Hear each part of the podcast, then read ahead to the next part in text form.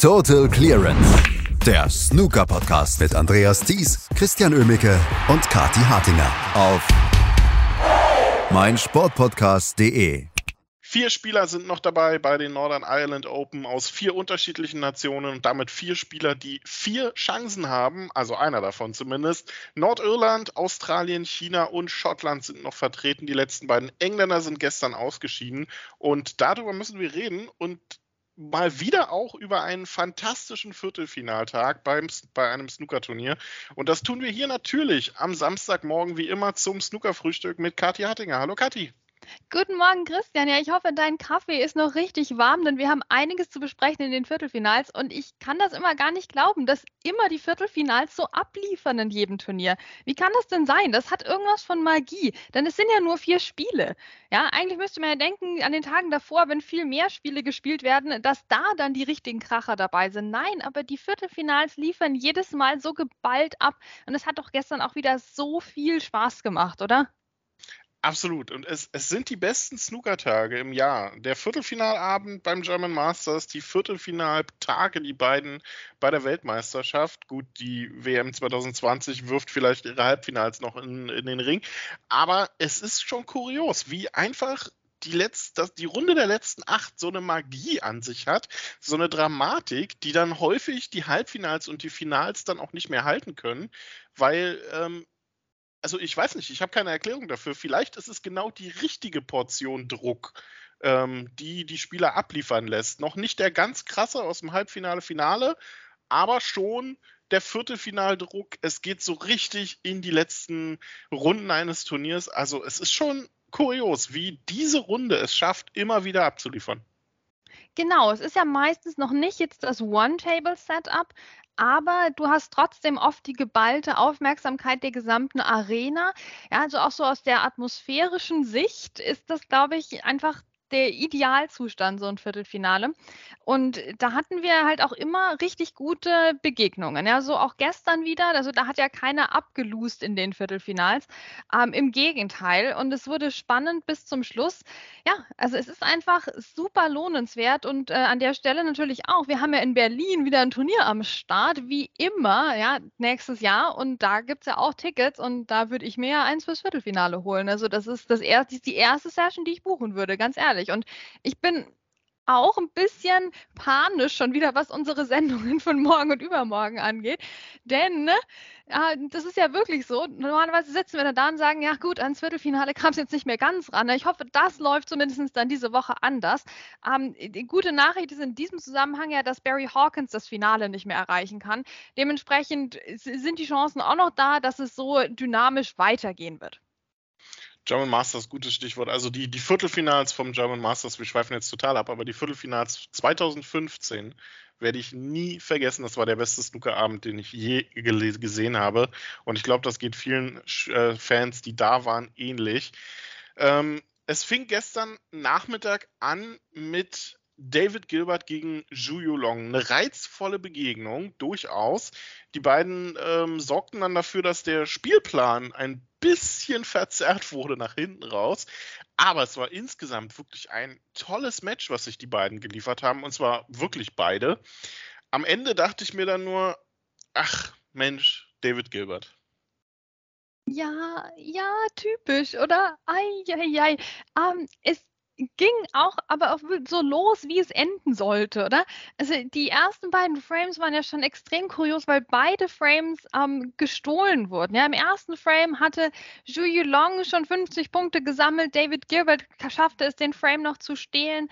Ähm, Im zweiten Frame kam David Gilbert mit einem 60er Break und Zhu Yulong stohl den Frame schon wieder. Also es war absolut interessant, wie dieses Match losging. Hier dieses 55er Break von Julie Long, das war schon extrem klinisch, oder? Und da wussten wir schon, das wird ein dramatischer Nachmittag und das wird dementsprechend auch extrem schwer für David Gilbert. Und es wurde schwer und dabei sah es lange Zeit nicht danach aus. Er hat so gut gespielt. Diese beiden Breaks im fünften und sechsten Frame nach dem Mid-Session Interval, die waren so toll anzuschauen. Ähm, ruhig, souverän, konsequent durchgezogen. Ähm, da war kein Stellungsfehler dabei, da waren tolle Bälle mit dabei. Dann führt er 4 zu 2 und dann verschießt der eine Schwarze. Ein Ball war das im Prinzip wieder, wo man das Gefühl hatte, wo ist das Selbstvertrauen jetzt hin? Und danach lief kaum noch was zusammen. Es kamen zwar immer mal wieder noch ein paar spektakuläre Sachen, aber Breaks wollten nicht fallen. Und auf der anderen Seite dann ein Juju Long, der in den Frames 7 bis 9 das Bestes, sein bestes Snooker der Woche mit ausgepackt hat, vielleicht mal abgesehen ähm, von äh, ein, paar, ein, paar, anderen Matches, die er gespielt hat, aber ähm, unter anderem gegen Sean Murphy. Aber so insgesamt dachte ich, ja, ich, ich, ich freue mich für Julio Long, aber für David Gilbert ist es wieder so eine Niederlage, die irgendwie nicht hätte sein müssen. Ja, so ein typischer David Gilbert gestern wirklich am Nachmittag. Und äh, ja, es war, es war der eine Ball. Jack Lesowski lässt grüßen, oder? Also der, der kippt dann das ganze Match. Das, David Gilbert hat sich quasi abgeschalten und Julio Long, der auf der anderen Seite war dann extrem motiviert. Das habe ich auch so gesehen wir hatten ja bei ihm auch immer mal wieder so eine, wir waren jetzt nicht ganz zufrieden in letzter Zeit mit Juju Long, oder? Also er, er mit sich selbst wahrscheinlich am allerwenigsten. Ähm, und da hatte ich das Gefühl, er hat jetzt einfach diese Konsequenz, der will jetzt hier auf den Tisch hauen. Ja, der will jetzt das Ding noch holen, um sich und allen mal wieder zu beweisen, was er eigentlich drauf hat. Und natürlich hier gegen Sean Murphy, das war schon Wahnsinn diese Woche, aber insgesamt so der, der Trend ist nicht unbedingt auf der Seite von Zhu Long gewesen in der letzten Zeit. Aber jetzt hat er wirklich mit beiden Händen auf den Tisch gehauen, wie er das Match dann noch runtergespielt hat.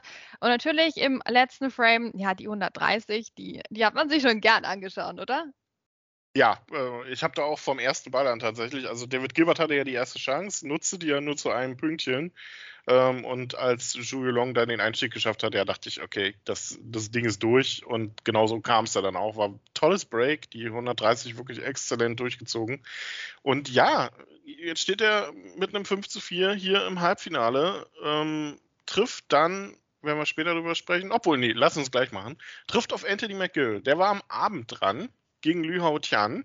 Ähm, ich will nicht sagen unbeachtet, aber zumindest auf dem zweiten Tisch, während äh, auf dem Nebentisch Mark Allen und Mark Williams das Publikum ähm, quasi zu 95 Prozent äh, versorgten. Aber das war ein ziemlich gutes Match, was sich die beiden da lieferten. Und vor allem ein Anthony McGill, der im dritten Frame wie auf Schlag umgeschaltet hat und von da an brillantes Snooker gespielt hat. Ja, guter Mann, oder? Anthony McGill. Also von dem haben wir auch jetzt länger nicht mehr gesprochen. Der war auch die ganze Woche, finde ich, bisher so ein bisschen unterm Radar. Hat schon gut gespielt, aber ja, Lü Haotian war eigentlich die größere Schlagzeile. Ne? Für, über den haben wir uns auch sehr gefreut, dass er jetzt im Viertelfinale ist. Ähm, und es war dann, ja, was war es? War letztlich das Breakbuilding von, von Anthony McGill, das doch irgendwie das Match entschieden hat. Ähm, dabei ging es sehr, sehr gut los für Lü Haotian, der erstmal mit 2-0 eben in Führung ging und dann auch im dritten Frame Chancen hatte. Aber ja, dann, dann kam Anthony McGill und ist irgendwie aufgewacht, hat doch gemerkt, ach ja, ich bin wirklich im Viertelfinale, es geht wirklich um was, auch wenn ich das der einzige Depp bin, der nicht auf dem One-Table-Setup spielt, ah, sondern am Nebentisch. Was soll's denn? Ich muss trotzdem meinen Job machen. Ab da war der am Start, der Anthony McGill, ab, ab dem dritten Frame und hat dann erstmal ein bisschen wieder für Ordnung gesorgt, für das 2 zu 2 gesorgt mit zwei schönen Breaks, unter anderem der 95 im vierten Frame, wo Liu Hachan quasi gar nicht am Tisch war. Ähm, der äh, wiederum hat dann auch sich gedacht, okay, Moment, Halbfinale wäre schon ganz nice, dann wäre ich nämlich an einem Tisch, dann hat er eine 70 gespielt, auch das ein sehr schönes Break, aber Anthony McGill konnte das sofort kontern mit einer 85 und einer 112. Also es war wirklich ein Breakbuilding-Festival und da war dann der achte Frame eigentlich extrem überraschend, denn da war es ja so, dass Liu Chan eben eine schöne 58 gespielt hat und man dachte sich, ja, das, das geht jetzt ewig weiter. Und, und dann haben wir wieder so ein schönes Break. Nee, ähm, Anthony McGill hatte dann schon zwei Snooker gebraucht, schaffte es aber, die sich zu holen und damit mit 5 zu 3 zu gewinnen. Also ganz interessant. Ne? Dann war es plötzlich doch dieses, diese Fähigkeit, sich, sich diese Snooker-Vollpunkte zusammenzusammeln von Anthony McGill. Der, diese Fähigkeit hat ihn letztes Jahr über die Ziellinie getragen. Also das war dann wieder ein sehr abgerundetes Spiel vom Schotten, ähm, dass er es geschafft hat, noch mit dieser taktischen Seite auch diesen Frame zu gewinnen. Also wirklich überraschend, finde ich, zu dem Zeitpunkt, dass das so taktisch noch werden würde. Ja, einfach äh, wirklich ein, ein, toller Stil in dem Moment ähm, und hat dafür gesorgt, dass wir nicht parallel zwei Decider gesehen haben. Ähm, werden wir gleich drüber sprechen. 5 zu 3 setzte sich Anthony McGill durch. Jetzt haben wir das Halbfinale Julio Long gegen Anthony McGill. Ähm, Riesenchance für beide Spieler. Man vergisst bei Anthony McGill ja eigentlich immer mal ganz gerne, dass der schon zwei Ranglistentitel auf dem Konto hat. Ähm, Indian Open und äh, Shooter, glaube ich, war das andere. Und Zhu Long, ja, der hat einmal in einem Finale gestanden. Ähm, das vergessen wir mal ganz schnell ähm, gegen den Robertson. Riesenchance, finde ich, trotzdem für beide Spieler, sich in dieser Woche so ein bisschen ins Rampenlicht zu rücken. Ja, aber, oder? also das aber. ist, das, ich weiß nicht, also ich hoffe halt, dass äh, wer auch immer dann von den beiden im, im, Finale landet, dass derjenige uns nicht den, den Barry Hawkins dann macht, ja. Das ist natürlich eine sehr gute Sache, dass wir einen will man die beiden als Underdogs bezeichnen? Nee, weil die können wahnsinnig gut Snooker spielen. Die haben das schon im Crucible gemacht und sind überhaupt wahnsinnig talentiert.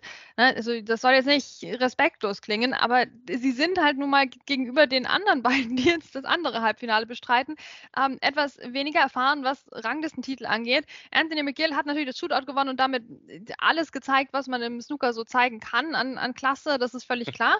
Ähm, dennoch könnte das über die lange Distanz halt doch schwierig werden, weil der kann dann damit gar nicht umgehen, wenn er dann einen Frame verliert. Ne? Also es ist, es wird, glaube ich, ein spannendes Halbfinale, eins, über das wir uns sehr freuen. Aber das halt leider mit diesem kleinen Disclaimer kommt. Hoffentlich kann der Sieger, wer auch immer es sein wird, dann im Finale auch was reißen. Also Barry Hawkins steht schon im Finale. So viel wissen wir. Heute Nachmittag also wird das gespielt. Julio Long gegen Anthony McGill. Gute Chance für beide Spieler. Und es geht ja auch noch um ein Ticket fürs Champion of Champions diese Woche. Darf man auch nicht vergessen. Mark Williams ist jetzt im Hot Seat, was das Nachrücken über die Weltrangliste angeht. Aber dazu müsste Neil Robertson den Titel holen. Der ist nämlich der einzige der Halbfinalisten, der ähm, bereits qualifiziert ist. Und Neil Robertson ist dann auch das Stichwort. Du hast es schon gesagt, das andere Halbfinale, zwei absolute Top-Akteure, Mark Allen und Neil Robertson. Fangen wir mit Neil Robertson an. Das war das zweite Match am Nachmittag, was sehr spät begann und dann auch ähm, ja ziemlich ziemlich eng vor der ähm, Abendsession beendet wurde, ähm, die dann auch etwas später begann, um das Publikum auszutauschen. Ähm, Dabei war das Match an sich gar nicht so lange unterwegs. Gilbert und Julio Long brauchten einfach so lange davor. Ich tue mich sehr schwer mit dem Match. So, Im Nachhinein kann man eigentlich sagen, das Match war deutlicher, als es lange Zeit aussah. Auf der anderen Seite hatte ich, muss ich sagen, sehr selten das Gefühl, dass Max Selby dieses Match gewinnen wird. Wie ging es dir? Ja, das war eine ganz seltsame Kiste. Ne? Also wenn ich jetzt hier so auf die Statistiken schaue, dann kam es mir weniger deutlich vor. Ja, das, also das, das war jetzt ja doch ein sehr klarer Sieg mit 5 zu 2 gegen den Robertson auch beim Breakbuilding war der ja drückend überlegen äh, gegenüber Mark Selby. Auf der anderen Seite, ja, war Neil Robertson einfach derjenige, der die Kontrolle hatte, ähm, weil bei Mark Selby einfach die langen Bälle nicht funktioniert haben gestern. Also das war ein Trauerspiel. Ich fand das so schade, weil ich gönne ja dem Mark Selby auch immer besonders jetzt gerade in der aktuellen Situation, dass der immer hier das Turnier gewinnt oder so. Das hätte der echt verdient gehabt. Und Neil Robertson dagegen kommt aus seinem sechsmonatigen Sommerurlaub. Also ich meine, Freunde der Sonne, ne? der braucht jetzt nicht unbedingt aus meiner Sicht wieder einen Titel holen. Aber gut, was will man machen, ne? wenn er so spielt? Dann holt er halt den Titel. Ich verstehe nicht, warum die anderen Jungs da ständig, weißt du, sich ein abspielen, Turnier um Turnier hier führt, British Open, alles Mögliche wird da runtergespielt, Mixed Doubles noch dazwischen. Neil Roberts immer einmal Pause, kommt zurück und gewinnt trotzdem. Also ein bisschen unfair. Bisschen unfair das Ganze, aber sehr, sehr sehenswert gestern. Ähm, ja, Neil Robertson war einfach, der, der bei ihm kamen die langen Bälle wie immer, das war total verlässlich. Bei Mark Selby kamen sie nicht. Das heißt, er, er konnte sich auch relativ wenig nutzbare Chancen rausspielen, weil er hatte ja eine, ein super Safe Game natürlich auch wieder am Start, aber wenn dann, ne, du erarbeitest die halt doch meistens dann einen langen Einsteiger, der liegen bleibt, durch deine gute Safety. Und wenn der nicht kommt, dann, dann kannst du eigentlich leider auch irgendwo einpacken gegen die Robertson, weil der wird früher oder später einen langen Ball lochen. Also das ist, äh, das steht ja als Naturgesetz irgendwo. Naja, also Neil Robertson äh, sehr überlegen, vor allem dann halt ab, ab Frame 4. Mark Selby war ja sogar kurzzeitig in Führung, ne, hatte sich den zweiten und dritten Frame geholt, den dritten Frame mit einer 95, das einzig hohe Break von Mark Selby gestern, das war sehr sehr, sehr schön. Ähm, aber dann kam Neil Robertson einfach mit einer 97, einer 84, einer 63, einer 73 und 53. Ja, und dann war auch Feierabend. Also ähm, trotzdem Christian, muss ich sagen, der schönste Ball des Abends und ich möchte fast sagen der Woche, der kam von Mark Selby, oder? Also dieser Snooker, den er da gelegt hat, quasi selbst aus dem Snooker raus. Ja, ne, also das war schon ein absolutes Kunstwerk. Also das, das spielt sich immer noch on repeat, spielt sich das in meinem Kopf ab, was er da gespielt hat. Ja, war ein toller Ball. Ähm, Problem halt, er ist wieder relativ früh raus jetzt, ne? Viertelfinale. Also was heißt früh? Würden sich andere Spieler darüber freuen. Aber das zieht sich so ein bisschen durchaus ähm, durch die Saison und ja auch durch, so ein bisschen durch die letzte Saison. Was fängt Mark Selby jetzt mit dieser Woche an? Ne? Es war kein wirklich richtig gutes Match dabei. Er hat gutes Matchplay gezeigt äh, gegen alle, gegen die er gespielt hat, hat sich dann teilweise durchgekämpft. Aber er muss immer noch auf seine Ranglistenposition aufpassen. Das darf man nicht vergessen. Zum Ende, äh, das täuscht er so ein bisschen, dass er gerade die Nummer 4 ist. Äh, zum Saisonende steht er nur auf der 21. Ähm, es ist schwierig. Ähm, ich sehe Mark Selby im Moment ein Stück weit unter den anderen Topspielern. Wie siehst du das? Naja, also der ist halt, äh, ich, ich, ich sehe Mark Selby im Moment ehrlich gesagt immer noch mit einem eingefrorenen Ranking, so wie wir das an anderer Stelle schon gemacht haben, mit, mit Spielern, ja. die, die ein physisches Problem hatten. Ne? Ähm, also von daher ist er bei mir im Moment immer noch außer Konkurrenz, weil der noch nicht ganz wieder zu sich selbst gefunden hat. Wir haben Ansätze davon absolut gesehen beim Mixed Doubles und auch danach. Ähm, aber jetzt zeigt die Woche halt auch, dass da einfach noch ein, noch ein Stück zu gehen ist. Er hat ja auch selbst gesagt, Gottes Willen bitte nicht wieder so, wie er da äh, zwischenzeitlich in der Woche gespielt hat. Also das waren ja auch grauenvolle Matches, die da dabei waren. Ähm, ich denke ungern dran zurück, ne, an die Sachen, die ich da teilweise im Podcast zusammenfassen musste. Ähm, es war eine, eine, seltsame Woche für Mark Selby. Er hat sich, denke ich, gesteigert. Er hatte wieder, finde ich, überhaupt kein Glück mit der Auslosung. Ähm, also er hätte auch mal auf jemand anderen treffen können im Viertelfinale. Ne? Also ist wirklich ähm, nicht, er, er hat es nicht leicht und das merkt man auch. Und ich hoffe, dass er die Leichtigkeit aber jetzt doch bald wieder in der größeren Konstanz auch findet. Ich glaube, da sind die Zeichen auf jeden Fall auf Aufstieg. Natürlich, ob er jetzt die gefühlten 1 Million Pfund diese Saison holt, die er braucht, um ähm, so richtig vorne mit in der Rangliste dabei zu sein, weiß ich nicht.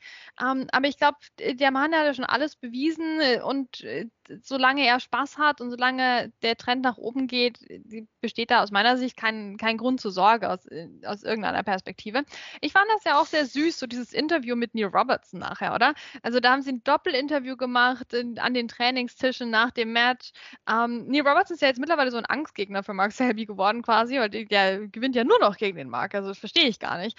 Ähm, trotzdem ne, haben sie ein sehr nettes Interview zusammengegeben und ähm, Mark Selby wirkt etwas offener in Interviews diese Woche, als er das die letzten zehn Jahre gewirkt hat. Also ähm, deswegen glaube ich, da tut sich einiges. Und ich glaube, wir brauchen noch ein bisschen mehr Geduld, aber die habe ich zumindest gerne. Ja, Geduld kann Mark Selby, ähm, also habe ich mit Mark Selby sowieso. Äh, ja, zwölf der letzten äh, 13 Duelle hat äh, Mark Selby gewonnen, äh, hat Mark Selby verloren gegen die Robertson. Ein wichtiges allerdings gewonnen, Viertelfinale Weltmeisterschaft 2020. Also, wenn es darauf ankommt, ich glaube, dann kann der gute Mark auch gegen den Robertson wieder gewinnen. Der steht jetzt im Halbfinale und trifft dort auf den Titelverteidiger und den Lokalmatador Mark Allen. Und ich habe es ähm, mehrfach schon gesagt, äh, sowohl auf Twitter als auch im Podcast diese Woche. Ich finde das beeindruckend, wie Mark Allen aus einem äh, Druck bei Heimpublikum, vor Heimpublikum zu spielen, einen Vorteil für sich gemacht hat in den letzten Jahren. Ähm, was hat der für nervöse Auftritte gehabt in den ersten Jahren in Belfast und wie gut verdammt nochmal spielt er jetzt einfach vor Heimpublikum? Mark Williams hat ihm alles abverlangt gestern. Und trotzdem ist Mark Allen zu jeder Zeit ruhig geblieben, hat das durchgezogen. Am Ende kam dann auch die Faust wieder fürs Publikum. Also der Junge in Nordirland macht einfach Spaß. Ach, total, total. Und er schafft das jetzt auch wirklich aus jeder Position raus, ein gutes Spiel abzuliefern. Ne? Wir hatten Anfang der Woche ja so diesen total sorgenfreien Mark Allen, der Snooker wahnsinnig einfach hat aussehen lassen. Das war fast schon unfair gegenüber den anderen Leuten, die am Tisch richtig arbeiten mussten. Ne, Mark Allen wirkte so, als hätte der gerade einfach so, so einen gemütlichen Besuch bei der Familie, verstehst du? Und dann wird er gut bekocht und dann, dann ist die Welt in Ordnung und dann äh, spaziert er ein bisschen durch den Garten und schneidet alibimäßig mal hier so eine Rose ab für die Vase auf dem Tisch. Ne? Also das war so Mark Allens Anfang der Woche.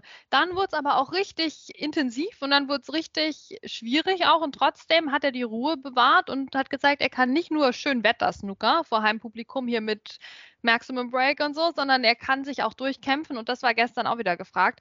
Ja, absolut cool und ich freue mich so für ihn, weil das ja eigentlich seiner Persönlichkeit entspricht.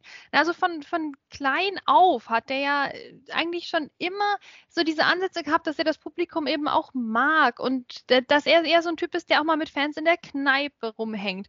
Und wir erinnern uns, wie er damals sein, sein Handtuch geworfen hat ne, gegen Ronnie O'Sullivan in dem einen Match. Das war ja auch jetzt auch mittlerweile x Jahre her. Also er war ja doch immer jemand, da, da hatte ich das Gefühl, der will eigentlich gut spielen mit der Unterstützung des Publikums und er will das positiv sehen. Aber gerade vor einem Publikum hat es halt nicht funktioniert. Ähm, und dass er da das geschafft hat, diesen Knoten zu durchschlagen, das freut mich einfach für ihn menschlich total. Und das freut natürlich die Fans vor Ort dann wiederum total. Die einzige Verwirrung am gester gestrigen Abend war es natürlich, dass, dass beide Mark hießen. Also das hat dann zu Kuriositäten geführt in dem Match. Ähm, aber das Publikum war ja sowas von da. Und die haben ja auch quasi durch, durch kollektives Anschreien der Bälle dafür gesorgt, dass die teilweise gefallen sind am Schluss noch bei Mark Allen. Also das war schon ein extremer Heimvorteil, aber auch ein tolles Match, obwohl die beiden quasi nach dem vierten Frame ne, einfach das, das Breakbuilding auch eingestellt hatten. Ja, sie neutralisierten sich dann so ein bisschen, hatte man das Gefühl. Mark Allen war der, der dominierende Akteur. Also ab Frame 3, diese 77, mit der hat er sich freigespielt, nachdem Mark Williams die ersten zwei Frames hergeholt hatte.